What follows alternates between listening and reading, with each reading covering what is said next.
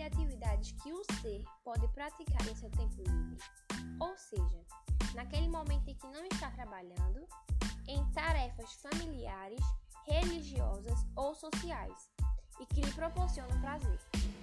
As atividades de lazer são formadas de divertimento, descanso ou desenvolvimento que podem trazer inúmeros benefícios, não só para a saúde física, como para a saúde mental e psicológica, que são tão importantes quanto a saúde física. Opções de atividades de lazer: caminhar, fotografar, ler livros, ir para bares ou restaurantes, praticar esportes, ir para o cinema, fazer piqueniques e viajar. A definição mais conhecida de lazer é do sociólogo francês Dumas Redier. Este autor define o lazer da seguinte maneira: O lazer é um conjunto de ocupações às quais o indivíduo pode entregar-se de livre vontade, seja para repousar, seja para divertir-se, recriar-se e entregar-se, ou ainda para desenvolver suas informações ou formação desinteressada sua participação social voluntária ou sua livre capacidade criadora após livrar-se ou desembaraçar-se das obrigações profissionais, familiares e sociais. Tipos de lazer: lazer doméstico atividades prazerosas que podem ser realizadas dentro do próprio lar e que proporcionam interação e diversão da família. Exemplo: olhar TV, jogos de tabuleiro, navegar na internet.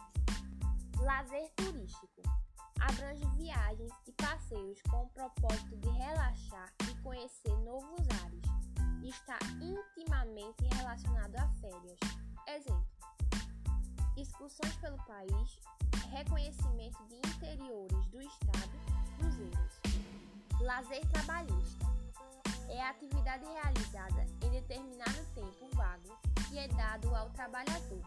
Geralmente, as grandes empresas dão aos servidores 15 minutos para o lanche e realizam essas atividades.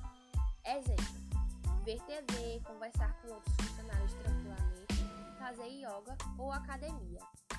Lazer escolar pode ser visto no recreio dos alunos ou na aula de EAD. Fisicamente, além disso, em aulas práticas de todas as matérias. Exemplo: exposição de pintura da aula de artes, interclasse, show de talentos, festivais esportivos.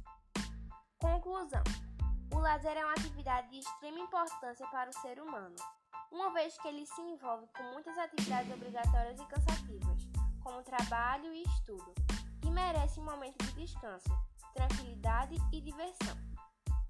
Este momento é acompanhado de diversas atividades, as quais chamamos de lazer.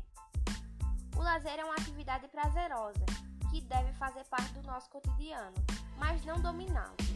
Ou seja, o lazer é bem-vindo, mas não pode ser o centro da nossa vida.